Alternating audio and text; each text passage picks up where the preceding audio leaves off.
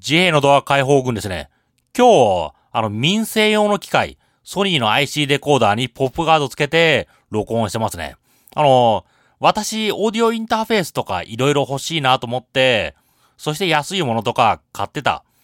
それ、そういう高級っていうか、業務用のものを使わないと、なんかいい、いい音で録音できない。そう思ってたんですけど、結局このソニーの IC レコーダー、これにポップガードをつけるだけで、いい音で撮れてしまう。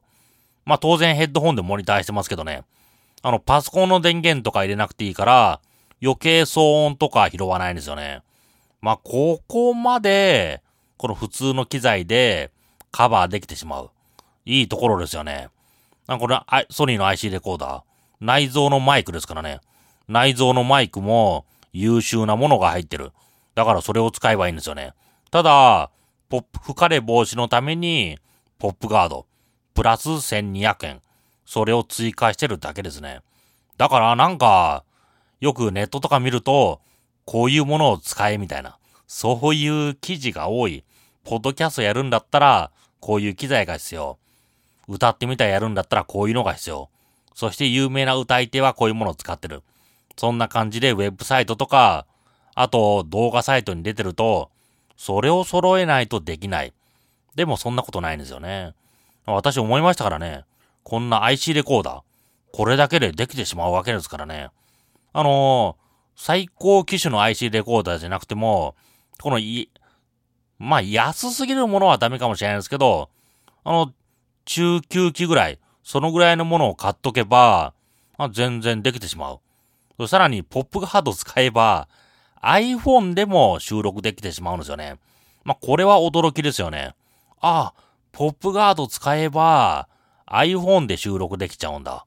ああ、なんか、いろいろ機材買ったの回り道だなっていう、そういうところがありますね。そうしかもなんか、素人が、素人が私みたいな素人が、なんか機材使いこなすより、この普通の IC レコーダーに、ポップガードつけるだけ。それで録音した方が、音のバランスがいいんですよね。すごく悔しい。めちゃくちゃ悔しいですけど、これが事実ですね。だから、まあ、なんか動画投稿とか、録音とかする場合、まず手持ちの機材でできないか。あの、機材というより、この、本当にやってみたい。そういうところ、自分が話したいところがあれば、機材なんか何でもいいわけですからね。あの、YouTube の最初の頃の動画なんて、私だって、デジカメについてた、おまけの動画投稿、動画撮影機能、それを使ってて、ビデオカメラ買ったのなんて、私 YouTube8 年ぐらいやってますけど、3年か4年ぐらい経ってからですからね。相当遅れてから買いましたね。まあその前にしばらく、あのキャノンの、キャノンのイクシの、この動画撮影機能 720p。それを、なんかこう、ちょっと画像のクオリティ上げたいかなと思って買った。それもっと前は、ソニーの薄型、薄型デジカメ。それの動画機能ですね。だから本格的な、このビデオカメラ。そういうのなくてもできてしまうわけなんですよね。まあ自分のことを振り返ってみたら、本格的なものを買ってなかっただろう。ということで、まあ、今、私の手持ちの機材、IC レコーダーとか、買ってしまったオーディオインターフェース、ライブで使うダイナミックマイク、それと、買ってみたけど使いこなせないでいたコンデンサーマイク、それと最近買った金属製のポップガード。これを私の愛用機材として、まあこれから使ってきますね。まあ機材の更新、それはなし。嬉しいですよね。お金かからないわけですから。ということでなんか機材のこと最近うだうだ喋ってますけど、あの今日、あの私の知り合いの蜂を育ててるところ、あの業、あの仕事としてじゃなくて、この生活として育ててる。まあペットとは、ペットとは言えないけど、まあそんな状態かな。そこに行ってきましたね。それ、ミツバチ。なんかちょっかい出したら刺されるんじゃないか。そう思いますよね。でも違うんですよね。あの、日本のミツバチ。あの、日本ミツバチか。それはあの、巣の中に手入れても、巣箱か。巣箱の中に手入れても、刺してこないですね。ちょっと触ってきますけど、刺してこないです。あの、これ驚きですよね。なんか、こちらから刺激を与えずにゆっくり行動すれば、こちらが手出しても、別に刺さないよ。そう言われて、あの、蜂の巣箱の中とか動画で撮影しましたね。この動画も公開してますので、私の YouTube のチャンネル、動画解放群で検索して見てみてください。この、特に音の迫力、大きいですね。ブーンという音と、なんかあの不規則的なザワ、ザワ、ザワっと音。なんか鳥肌立つ音ですね。この自然のシンフォニーみたいな。あの、なんだろう。あの、決して人工的なエコーとか人工的な芸術、それとは違う自然の芸術、それが味わえるんですよね。